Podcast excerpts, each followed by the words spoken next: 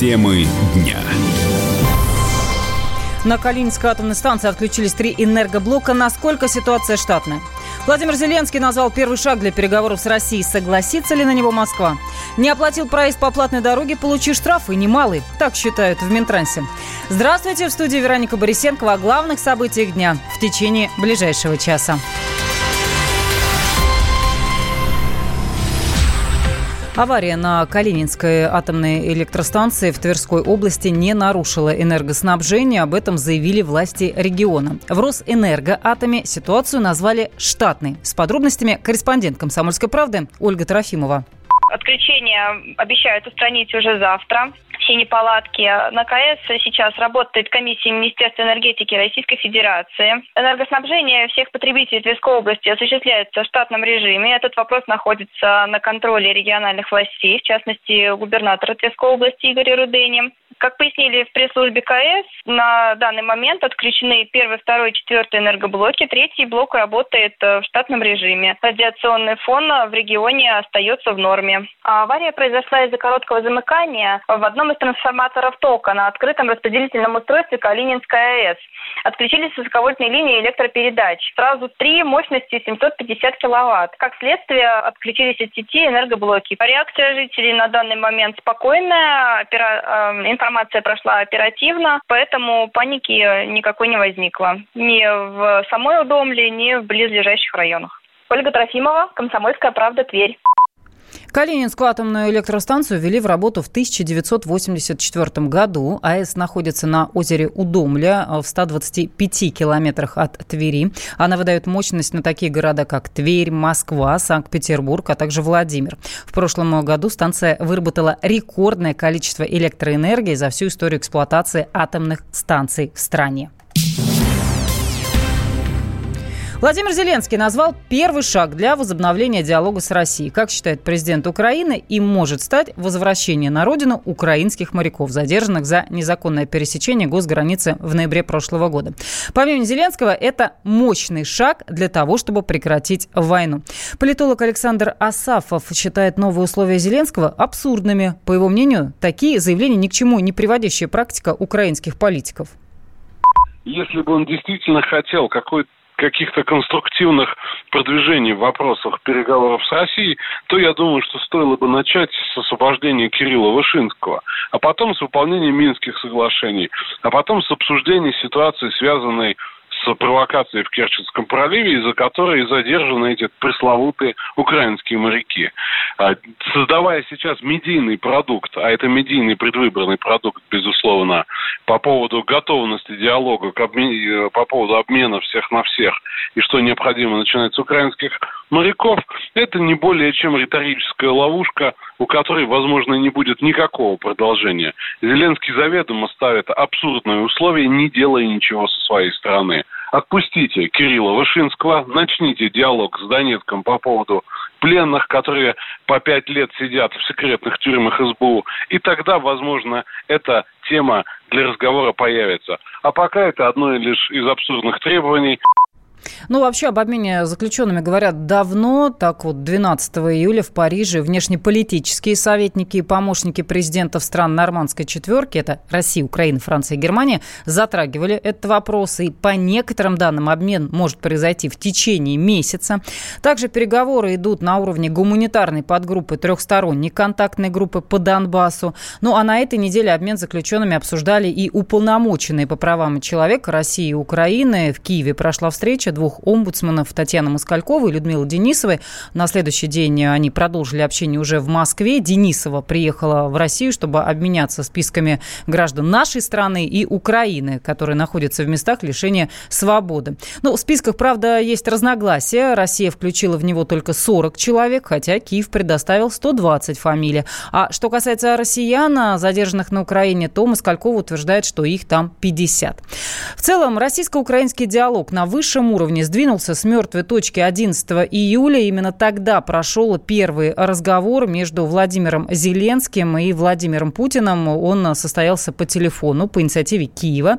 И вопрос обсуждения моряков тоже тогда обсуждался. Поэтому не исключено, что главы государств продолжат э, такое общение на эту тему. И, во всяком случае, 16 июля замглавы офиса украинского президента Вадим Пристайко заявил о возможности новых телефонных переговоров между Путиным и Зеленским.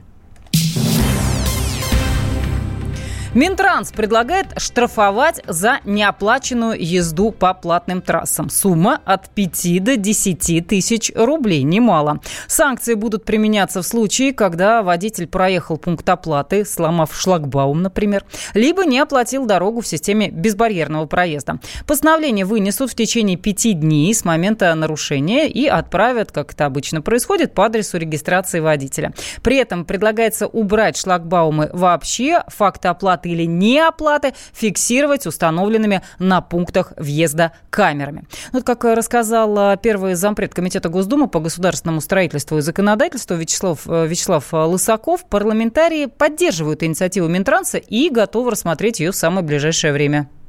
Есть автомобилисты, которые, имея возможность двигаться по альтернативной бесплатной дороге, заезжают на платную трассу и, пристраиваясь впереди идущей машине, создавая аварийную ситуацию, проскакивают по шлагбауму. Либо проезжают через проезд ворота, которые предназначены для проезда машин с транспондером. Поведение вызывающее, хамское, абсолютно злонамеренное. Такие действия имеют умысел. Конечно, за это надо наказывать. Это создает угрозу безопасности дорожного движения. Ведь он уже трется сзади, пристраивается. Если человек, который законно проезжает по платной дороге, притормозит, не заметив его сзади, значит, он ему врежется в него. За это, естественно, государство будет наказывать и будет это скорее профилактическую роль играть, потому что если сейчас это не наказуемо, то в случае введения штрафа та малая часть автомобилистов, которая так себя ведет, я думаю, по большей части из них передумает на ось проскакивать, пытается сэкономить там 150-200 рублей. Поэтому предложение Минтранса мы поддержим, а вопрос штрафа рассмотрим уже на комитете, возможно, скорректируем.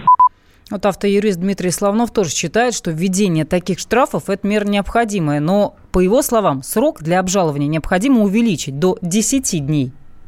Если будет установлен водитель транспортного средства, то штраф будет выписан ему. Если же водителя задержать не удастся, то собственнику транспортного средства направляется данный штраф. Если это все фиксирует камеры, штраф будет выписан собственнику транспортного средства. На каждую платную дорогу есть бесплатный аналог. Соответственно, если водитель у нас очень хитрый и хочет проехать бесплатно, с комфортом по платной дороге, ну, господа, как по мне, так штраф вполне адекватный. К примеру, если не сработал транспондер, мы хоть и живем век цифровой индустрии, ну, не сработал. Есть 10 дней для обжалования данного штрафа. Необходимо будет предъявить вашу карту с историей, там же записывается, как вы проехали, и, соответственно, обжаловать данный штраф. 5 дней это, конечно, мало. У нас сейчас идет срок для обжалования 10 дней. В принципе, 10 дней для автовладельцев хватает, чтобы обжаловать свои постановления, которые выносит инспектор, к примеру. Ну, я напомню, сейчас в России наказание за проезд зайцем по платной дороге не существует. Въезд на платный участок оборудован специальными пунктами оплаты, и они заметны издалека. Тарифы подразделяются на дневной и ночной, второй, как правило, по размеру ниже. При оплате наличными или банковской картой нужно остановиться около кабины кассира. Также можно использовать для оплаты транспондер, специальное электронное устройство, работающее от батарейки. Крепится на лобовое стекло машины, за транспордером закреплено закреплен лицевой счет, его необходимо пополнять, но важный момент при расчете через такое устройство действуют льготные тарифы. Опять ты куда-то собрался? Тебе лишь бы из дома уйти А я опять должна дома сидеть, да? Ты только о себе и думаешь Жена опять против? Бери ее с собой на рыбалку. Радио «Комсомольская правда» Вас ждут развлечения для взрослых и детей Призы и подарки Много музыки под открытым небом И, конечно, отличная рыбалка. Встречаемся 3 августа в парк-отеле «Орловский» Приезжай с семьей на рыбалку Радио «Комсомольская правда» Регистрация уже открыта на fish.kp.ru 0+.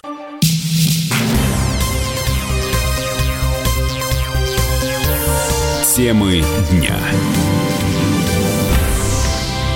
В ближайшие пять лет в России может установиться аномальная жара, как рассказал старший научный сотрудник Института физики атмосферы имени Обухова-РАН, климатолог Александр Чернокульский. Вероятность погодных катаклизмов с каждым годом только растет. По его словам, это может привести к увеличению смертности.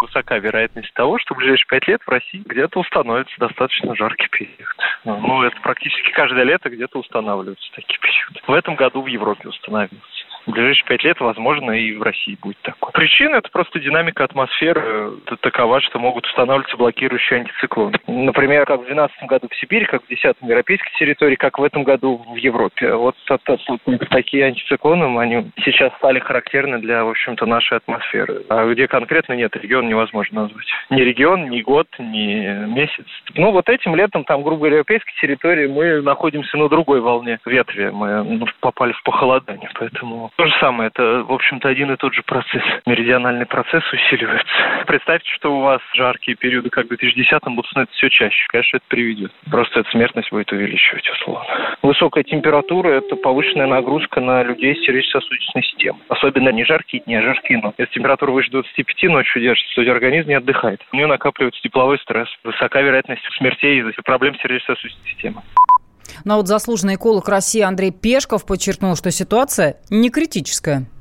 Если брать за точку отсчета то, что среднее столетнее, да, то у нас ничего от среднестолетнего не сильно отскакивает. Если в целом посмотреть резкое потепление, которое наблюдается в результате комбинированного взаимодействия человека и солнечной активности, то мы имеем подъем на 1 градус максимум. Но разброс температурный, он зимой может быть холоднее, летом может быть теплее, а может быть летом холоднее, зимой теплее. То есть это процесс стохастический, то бишь случайный. Человек влиять на это может, ну, только, допустим, путем стабилизации своего собственного вклада в изменения э, погодные, климатические. На самом деле мы говорим о погоде, не о климате. На климат мы влиять не можем. Мы влияем на погоду, на краткое и среднесрочные ее флуктуации. Вообще за последнее время температура на континентах в летнее время значительно увеличилась. В нынешнем году, например, в Индии средняя температура равняется почти 52 градусам по Цельсию. И такие показатели критические для организма человека. Ученые говорят, что к концу 21 века температура на Земле в среднем повысится на 4,5 градуса. Ну а главной причиной глобального потепления становятся вредные выбросы в атмосферу, которые происходят по вине человека. Ученые изучили влияние глобального потепления потепления на планету установили, какие районы в ближайшие 100 лет не подойдут для проживания. Ну вот большая часть Индии станет непригодной для жизни. По словам экспертов, Бангладеш, долина реки Ганг, север Шри-Ланки и восток Пакистана будут полностью необитаемыми, так как человек просто не сможет выжить в такой постоянной жаре. Влияние глобального потепления и деятельности человека уже заметны в Индонезии. За последние 15 лет этот регион лишился почти 30 тысяч гектаров земли из-за вырубки леса и изменений в климате. И сейчас под угрозой более 1 миллиарда человек.